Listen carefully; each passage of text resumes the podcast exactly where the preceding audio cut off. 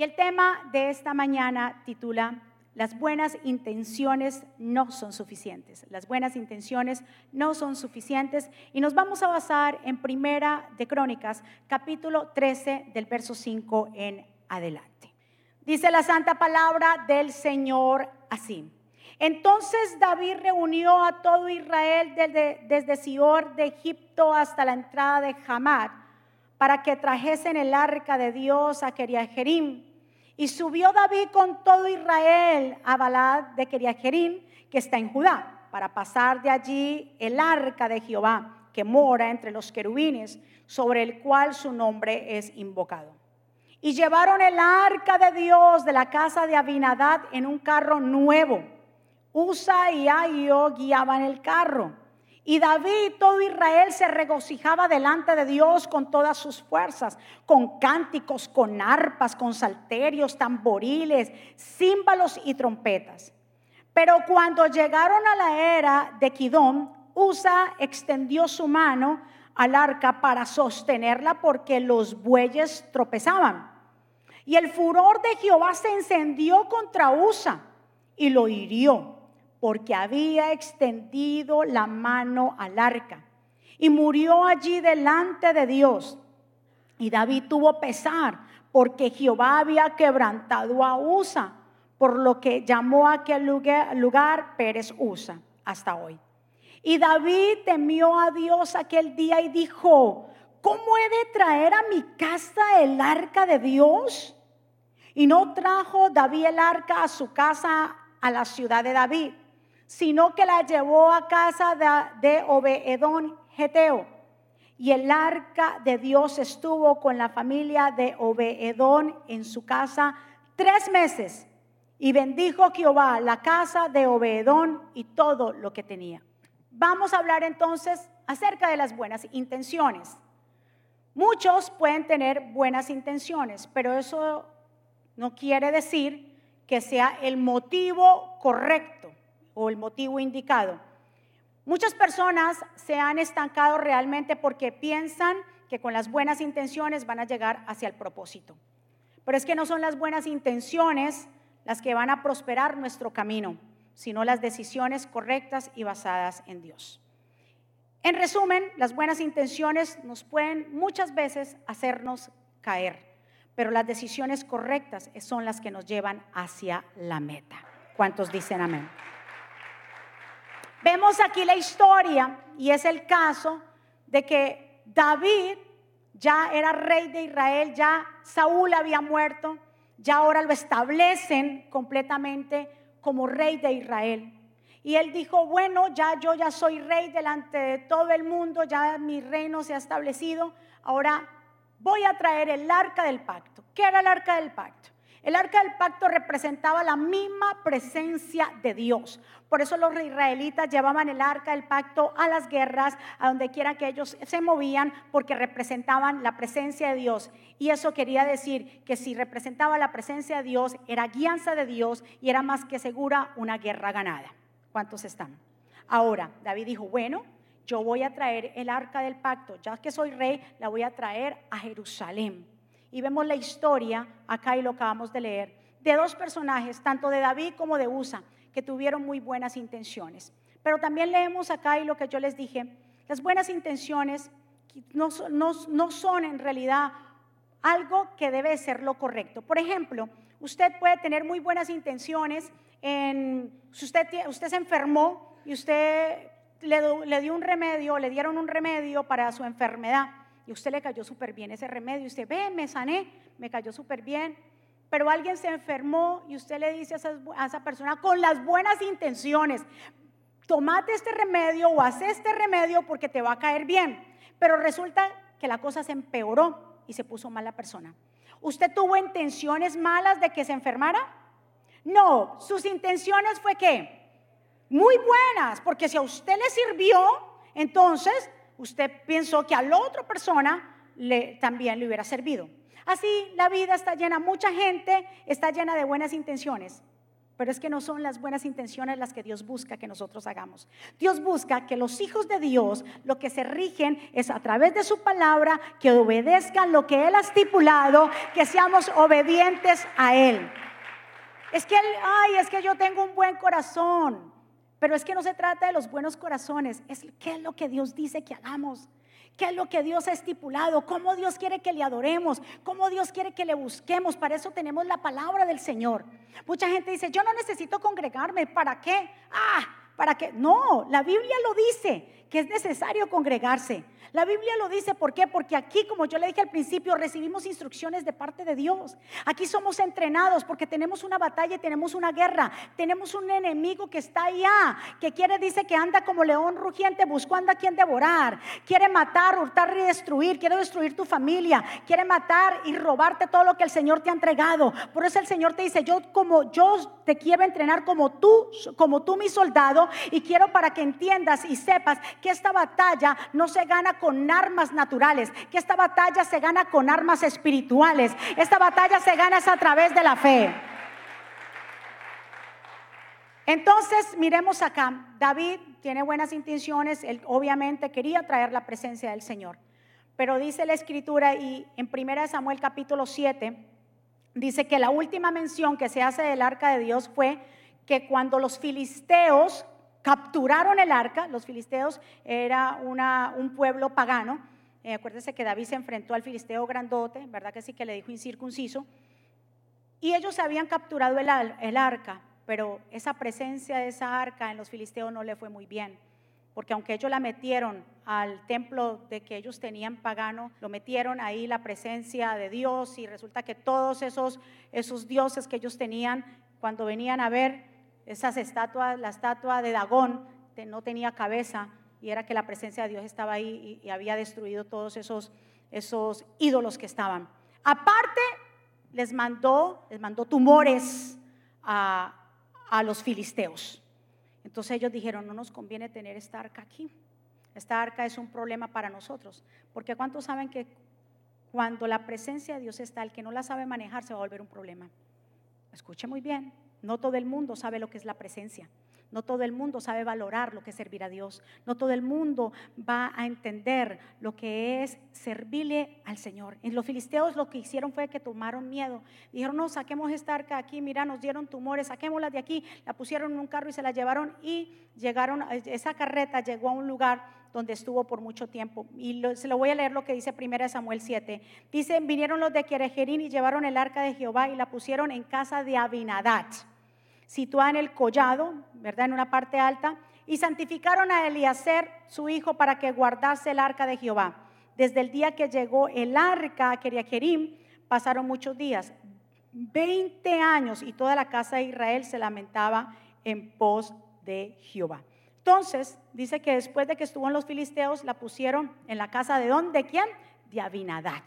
La pusieron, cogieron eh, a, Eliazar lo pusieron como sacerdote, usted cuide el arca, custodia el arca, póngase ahí. Y dice que cuánto tiempo estuvo, la presencia de Dios en casa de Abinadab. 20 años. Dígale a su vecino 20 años.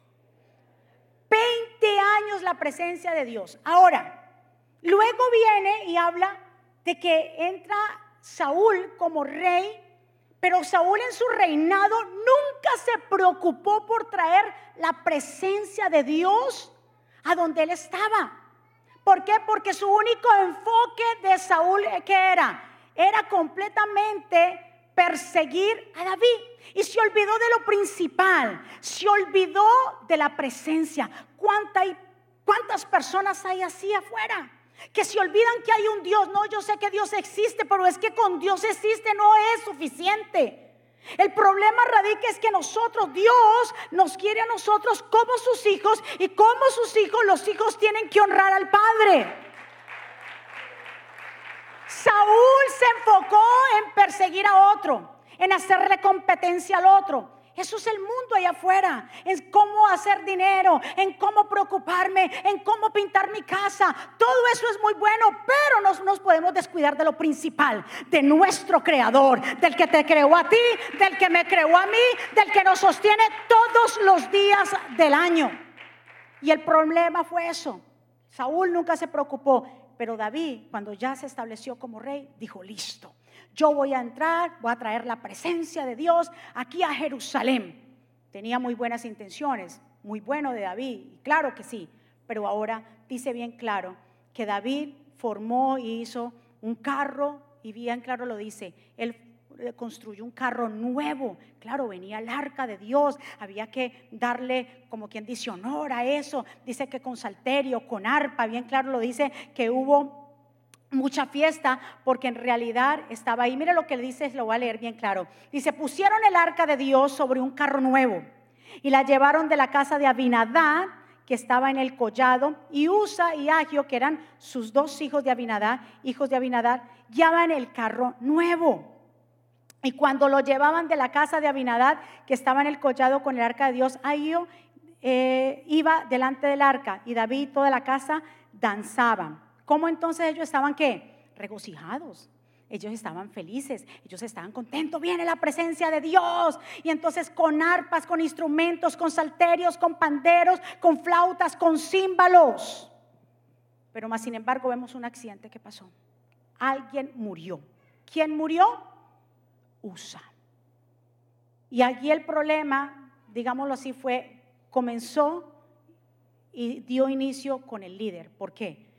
Porque la Biblia específicamente habla de cómo Dios había estipulado, y se lo dijo a Moisés, cómo el arca del pacto tenía que ser llevada. El arca del pacto dio instrucciones a Moisés que el arca del pacto no podía ser llevada primeramente en carros, tenía que ser llevada aquí, en los hombros cargada. ¿Se acuerdan del arca del pacto que tenía unos, unos palitos y otro, segundo, el arca del pacto no la podía cargar cualquiera.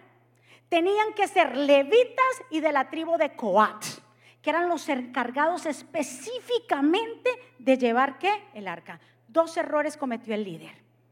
No se cercioró, no buscó dirección de Dios. Y el problema es que mucha gente no busca dirección de Dios y toman decisiones a la ligera toman decisiones rápidas, toman decisiones a lo que primero se les presente. Eso se llama reacción. Y cuando nosotros reaccionamos a un instinto, podemos cometer un error. Y no solamente cometemos el error, sino que también los que están a nuestro alrededor son afectados. David no se cercioró. ¿Y quién murió?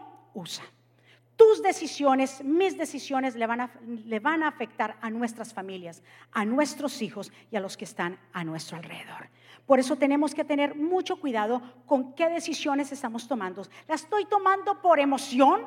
¿Las estoy tomando porque me conviene? ¿O las estoy tomando porque Dios me está dirigiendo? Porque Dios me está dando la dirección que por ahí yo tengo que ir. Cuando tu vida es dirigida por Dios, no va a haber fracaso. Cuando tu vida es dirigida por Dios, no vas a tropezar. Cuando tu vida es dirigida por Dios, va a haber abundancia, va a haber multiplicación. Cuando tu vida es dirigida por Dios, va a haber multiplicación en todas las áreas de tu vida.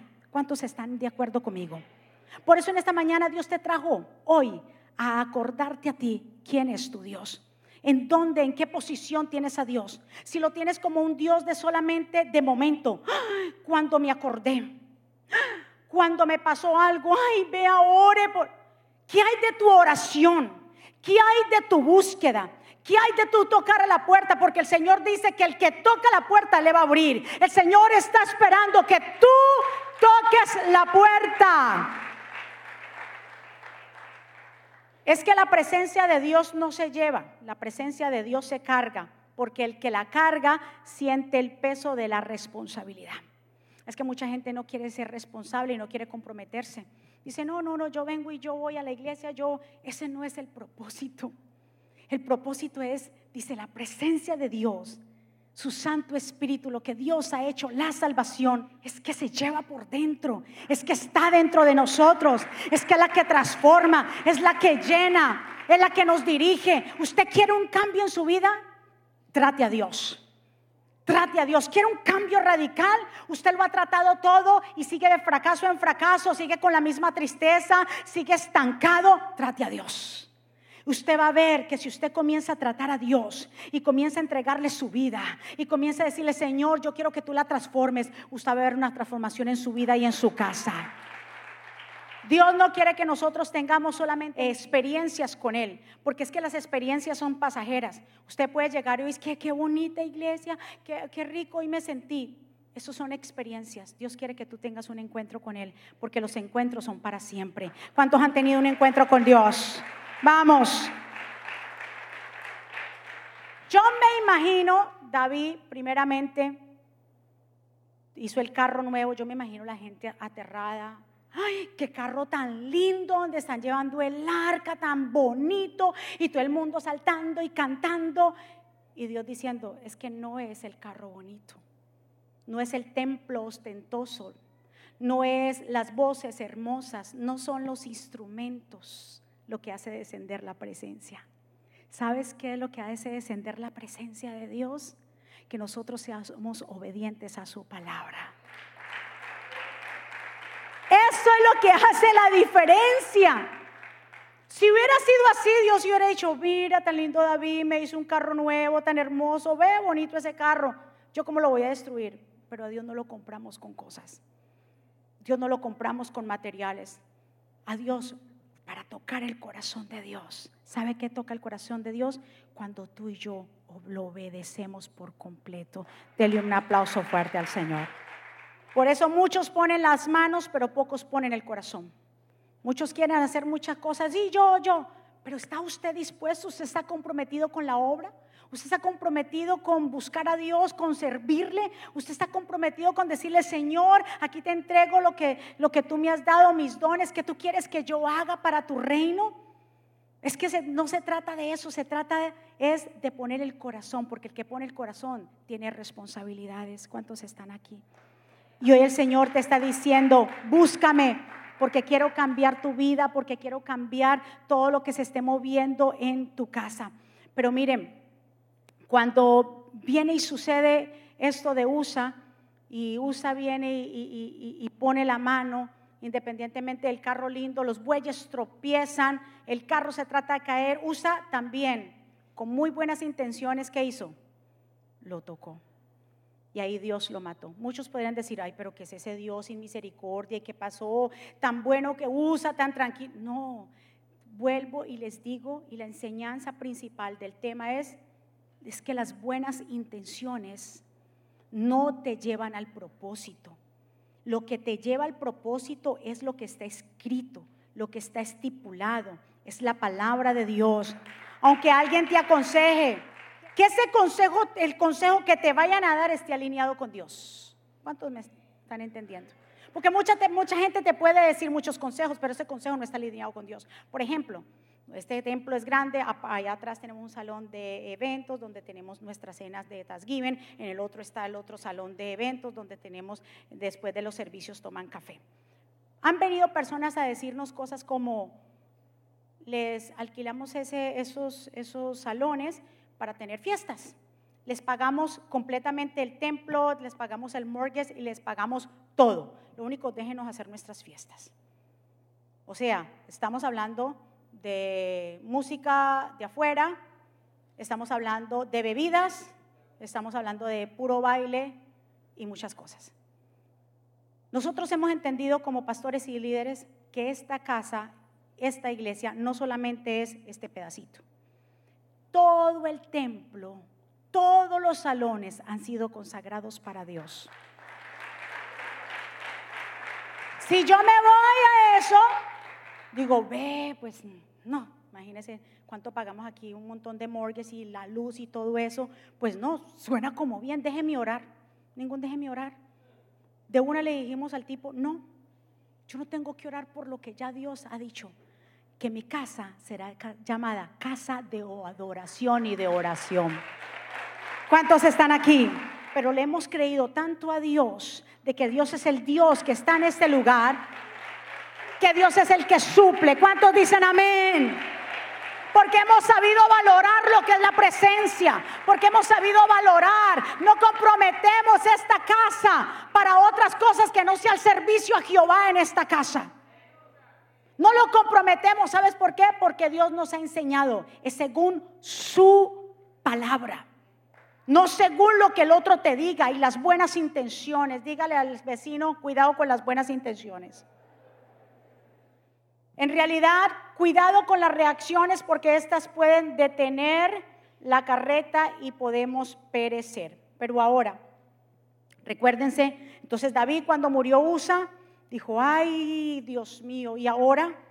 ¿Cómo yo voy a llevar el arca del pacto para Jerusalén a mi casa? Cogió miedo.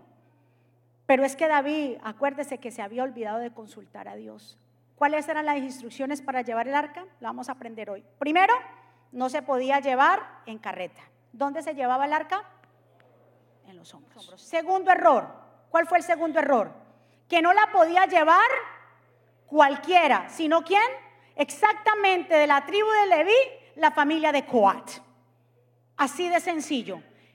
Esas eran las dos instrucciones que Dios había dejado, pero a David se le olvidó. Y por causa de que se le había olvidado eso a David, pereció uno. Diga conmigo, mis decisiones afectan mi familia. ¿Cuántos están aquí? Entonces David dijo, yo cómo me voy a llevar, ahora sí cogió miedo. Dijo, ¿y ahora dónde me la llevo? Dijo, ah, por aquí hay un hombre que se llama Obedón. Yo voy a dejar el arca allí. Obedón él, no era cualquier persona, es que Obedón era levita y era de la familia de Coat. Ya dijo, oh, yo no voy a cometer este mismo error. Y se la llevó para casa de Obedón. Leemos lo que dijimos ahora. ¿Se acuerda lo que hablamos de Obedón? Que dice que cuando David llevó la, la el arca a la casa de Obedón, mire lo que dice, de modo que David no quiso traer el arca para sí, la, el arca de Jehová, a la ciudad, ahí está, el arca del pacto, a la ciudad de David. Y la hizo llevar David a la casa de Obedón Geteo, y estuvo el arca de Jehová en la casa de Obedón Geteo tres meses, diga conmigo tres meses. Y bendijo Dios la casa de Obedón y toda su casa. Y fue dado aviso al rey David diciendo, Jehová ha bendecido la casa de Obedón y todo lo que tiene a causa del arca del pacto. ¿Cuánto estuvo allí en la casa de Obedón? ¿Y en la casa de Abinadá? ¿Qué pasó en la casa de Abinadá? Diga conmigo, nada, ni se movió una mosca. Porque aquí vuelvo y le digo, la presencia de Dios puede estar, pero la recibe y es bendecido a aquellos que la valoran y saben cuidarla. Dele un aplauso fuerte al Señor. Era la misma presencia, era la misma arca, pero aquí no pasó nada, pero aquí en solo tres meses pasó mucho. Aprovechate, valora lo que Dios te ha entregado. Valora hoy tú estar ahí. Dile gracias al Señor por esta palabra que tú me estás entregando. Valora lo que tú cargas dentro de ti. No lo tires. Valora quién es Dios en tu vida. Si tú quieres ser bendecido y que tu casa sea bendecida como la casa de Obedón, comienza a valorar lo que Dios te ha puesto. ¿Cuál fue la diferencia entre la casa de Abinadá y la casa de Obedón? Dice bien claro en 1 Samuel 7:2 que desde el día que llegó el arca a Keriajerín Pasaron muchos días, 20 años, de toda la casa de Israel y se lamentaba en pos de Jehová. Que cuando estaba en la casa de en Keriajerim y tenían el arca por 20 años, dice que el pueblo buscaba a Dios y lloraba en pos de él y se lamentaba solamente cuando tenía problemas. Pero de resto adoraba a otros dioses. Solamente lo buscaba cuando les convenía. Por eso esos 20 años no pasaron nada. E, por, eso hay muchos hogares que no pasa nada, porque solamente buscan a Dios ocasional. Pero en la casa de Obedón fue diferente. En la casa de, de, Obedón, Obedón pudo apreciar lo que estaba allí. ¿Sabe por qué lo pudo apreciar? Lo vemos más adelante. Lo vemos lo que dice bien claro en Primera de Crónicas. Dice que los, eh, en Primera de Crónicas 16, Dice, y dejó allí delante del arca del pacto a Zafar y a sus hermanos para que ministraren de continuo el arca del pacto. eh, cada cosa en su día. Y Obedón y sus 68 hermanos de Obedón, hijo de Jeún, fueron porteros. O sea que cuando el arca llegó a la casa de Obedón, Obedón aprovechó el arca tanto que le pudo hablar a sus 68 hermanos. Escuche bien, aprovechar el arca, aprovechar la presencia de Dios en nuestra vida es no quedarnos callados es ser de testimonio a nuestra familia, es mostrarles el amor y la misericordia, es mostrarles que nosotros tenemos un estilo de vida diferente, que el estilo de vida que llevamos es el estilo de vida que Dios manda y es el estilo de vida que a Dios le agrada. ¿Cuántos dicen amén? Aparte, porque eso que le acabé de leer fue cuando ya David ya estaba ya para morir, pero su hijo iba a tomar el reinado. David dijo, antes de yo morir, yo le voy a preparar todo a mi hijo para que él haga el templo, pero yo le voy a dejar todo estipulado. Y dice que David entonces puso a, los, a, los 68 hermanos de Obedón, los puso como porteros también y a vigilar el arca. Pero aparte de eso, escuche muy bien, por eso yo le digo, lo que usted haga hoy en esta tierra va a repercutir más adelante en tu generación. Cuando tú le sirves a Dios en esta tierra, Dios deja un legado. Tú y yo vamos a partir, padres. ¿Qué legado le vamos a dar a nuestros hijos? Tú me dirás, no, una buena universidad, eso está muy bien, pero es que la universidad no los lleva al cielo. Ah, no, pues una buena educación, eso está muy bien. Yo soy pro educación, pero es que esa educación no los va a llevar al cielo. Cuando tú y yo partamos de esta tierra, ¿quién los va a cuidar? Escuche muy bien, ¿Quién va a cuidar de nuestros hijos si no va a ser el Altísimo y el grandioso, poderoso y el eterno?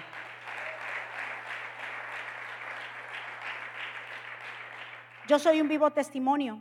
Mi mamá, cuando ella murió, ella me dejó cuando tenía yo seis años, pero ella era una mujer que servía a Dios. Me quedé huérfana de padre y madre, pero ahora yo digo, wow, qué tremendo, porque mi mamá, lo que hizo mi mamá en la tierra, ahora se puede ver los resultados. Toda mi familia, mis hermanas le sirven al Señor. ¿Quién cuidó de mí en mi infancia? Dios, pero ¿por qué? Porque hubo una madre que le sirvió a Dios y supo aprovechar la presencia de Dios como obedón. Egoístas y solamente pensemos en el momento, en las pasiones de la carne, en el gozo de la vida. ¿Quién le dijo a usted? Mire, nosotros somos gozosos. Es que el gozo del mundo no es el gozo que Dios da. Dice que el gozo que tengo yo a mí nadie me lo puede quitar. El gozo que se allá vive es pasajero. El gozo de allá es pasajero. Si no hay lo que sea, no hay gozo. Pero el otro día vuelve otra vez al mismo problema, a la misma tristeza, con el remordimiento, con todo lo mismo. Pero cuando Dios está, hmm, las cosas cambian. Cuando Dios está, cuando está el Espíritu Santo, hay bendición. ¿Cuántos dicen amén? Le voy a leer lo que habla de los hijos ahora de Obedón. Dice que también dejó David bien claro, dice, los hijos de Obedón en 1 Crónicas 26, eh, Semaías el primogénito, a Josabad el segundo, a Jodá el tercero, el cuarto a Sacar, el quinto a Natanael, el sexto a Miel, el séptimo a Isaacar, los octavos de, de Pelualti, porque Dios había bendecido la casa de, de Obededom. También Semaías su hijo nacieron hijos y así sucesivamente porque eran varones valerosos y esforzados. Qué mayor bendición que Obedón vea a todos sus hermanos y a todos sus hijos sirviendo en la casa del Señor. Qué mayor bendición que tú puedas ver a tu generación sirviéndole al Señor. Entonces diga conmigo, ya no son las buenas intenciones. Eso no se trata de que tú digas, no, pero es que yo, yo sé cómo, cómo servirle al Señor, yo sé que no se trata de ti o de mí o lo que tú y yo pensemos. La Biblia dice que no nos apoyamos en nuestro propio criterio o pensamiento. Si fuera así, entonces cuando Adán y Eva pecaron, recuerda que Adán y Eva pecaron y se vieron que estaban desnudos, se cosieron hojas de higuera y se pusieron y se taparon. El Señor le dijo, ¿qué pasó? ¿Por qué se esconden? ¿Qué le dijo Adán y Eva? porque estamos desnudos. Y el Señor le dijo, ¿y ustedes por qué saben desnudos? Ustedes, no, ustedes eran inocentes, ahora porque ustedes saben que estamos desnudos. Señor, porque hemos comido el fruto. Dice bien claro que el Señor les quitó la ropa que tenían, lo que se habían puesto, lo que era el traje aquel de las hojas de higuera, y les, les mató un animal y les puso pieles. Porque el Señor ya había establecido la manera en que se tiene que adorar a Dios ya Dios había establecido y nosotros tenemos una guía y Dios ya ha establecido en la manera en que nosotros le debemos adorar. ¿Cuántos en esta mañana dicen amén? No se trata de tu criterio, no se trata de mi criterio, no se trata de cómo tú pienses ni como yo piense, desechemos eso. Se trata es cómo Dios piensa. Que obedezcamos su palabra, que obedezcamos lo que Él ha dicho. Tú quieres que tu casa sea bendecida y que tus hijos puedan saber que hay un creador que los puede cubrir, proteger. Comienza a sembrar ahora tu vida y a entregarle tu vida al Señor. Eso es lo que quiere hacer el Señor. Hoy, que tú puedas decir, ¿sabes qué? Por, mucho tiempo lo he tratado pero ha sido un fracaso. Yo hoy voy a ser como Obedón. Voy a valorar eso que el Señor me ha entregado. Valora la vida. A veces nos quejamos por cosas. Todo es un problema. Hoy es domingo y ya la gente está pensando mañana, ese bendito trabajo, mañana que no disfrutas el día de hoy. No lo disfrutas porque estás pensando mañana. Dale gracias a Dios que tienes un empleo. ¿Cuánta gente anda sin empleo y está desempleada? Ve, no te quejes, ay, ahora para hacer. Los niños, dale gracias a Dios que usted puede tener hijos. Hay otras personas que son estériles y no pueden.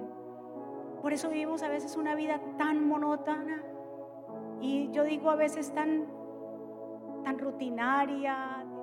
Hoy comienza a cambiar ese vocabulario y empieza a apreciar y a valorar. ¿Por qué la casa de Obedón fue bendecida? ¿Por qué? Porque supo valorar lo que estaba en su casa. Yo no te estoy hablando de que hagas otras cosas más, sino que valores y entiendas quién es tu Dios y que comiences servirle. ¿Quieres que pase algo o quieres que pase 20 años como estuvo el arca en la casa de Abinadad? ¿Y no pasó qué? Nada. ¿Quieres que pase algo hoy en día? pásate al otro lado y comienza a decir, yo voy a darle valor a Dios. Y el que da valor le sirve. Hoy comienza a hacer la diferencia. Comienza a preparar el camino a tus hijos.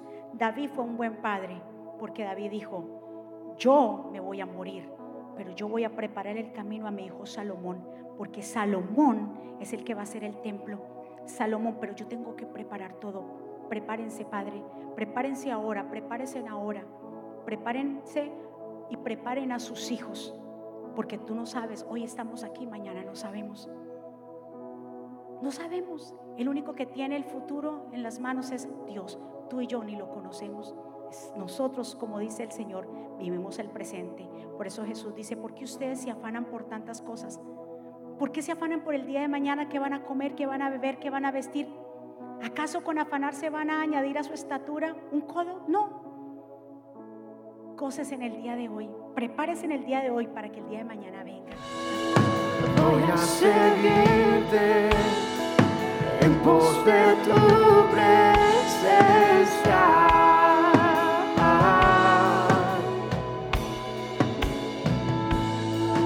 Voy a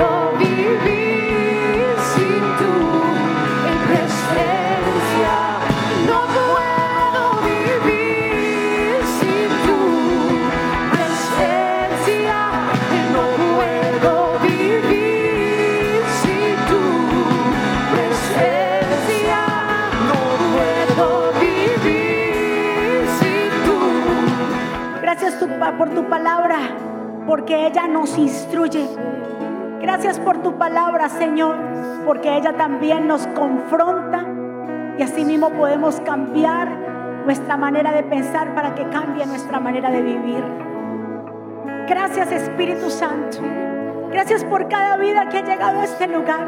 Señor, hoy tus hijos se levantan. Hoy tus hijos, Señor, te honran. Como en la casa de Obedón, Señor. Señor, que vamos a apreciar lo que tú nos has dado. Que vamos a valorar cada día que tú nos regalas. Señor, que vamos, Dios mío, a servirte así como los hijos de Obedón, Señor, servían en tu casa. Tú nos has preparado para esto.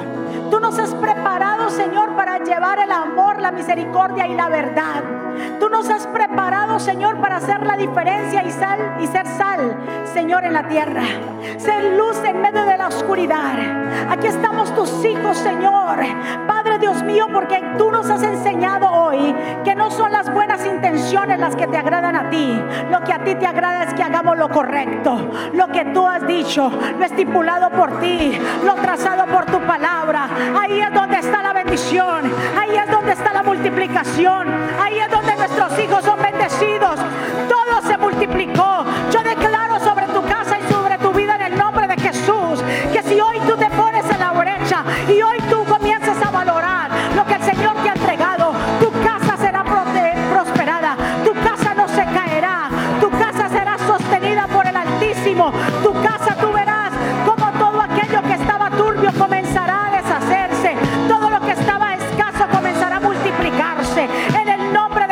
Jesús, dile al Señor, yo te voy a seguir. Cántale, cántale a papá en esta mañana. Cántale a papá, Señor, yo voy a seguirte, no importa lo que yo vea. Voy a seguirte. Dile a papá, cambia mi corazón.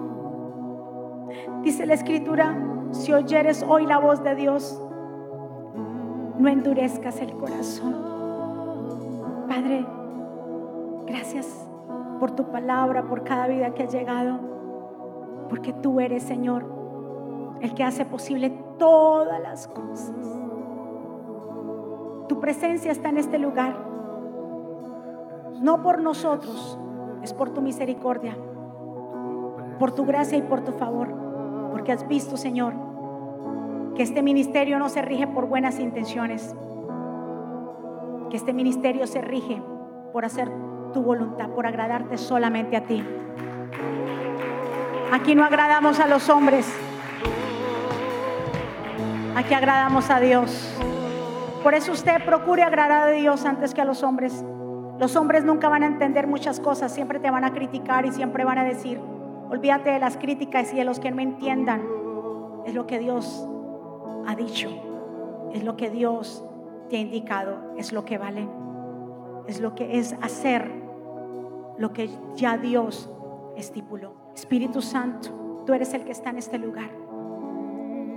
Gracias por cada vida. Si hay alguien aquí en esta mañana que desea abrir el corazón a Jesús, si hay alguien aquí en esta mañana que tal vez llegó por primera vez o alguien que re- que quiere reconciliarse con el Señor, yo te invito de todo mi corazón de que abras tu corazón y que puedas hacer esta oración. Es una oración, es una confesión de fe. No es cambiar de religión. Yo nunca cambié de religión, se lo expliqué. La religión fue creada por el hombre.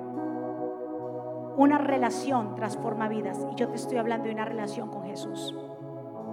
Si alguien aquí en esta mañana quiera tener una relación con Jesús, yo te invito que juntos podamos hacer esta oración ahí donde usted está.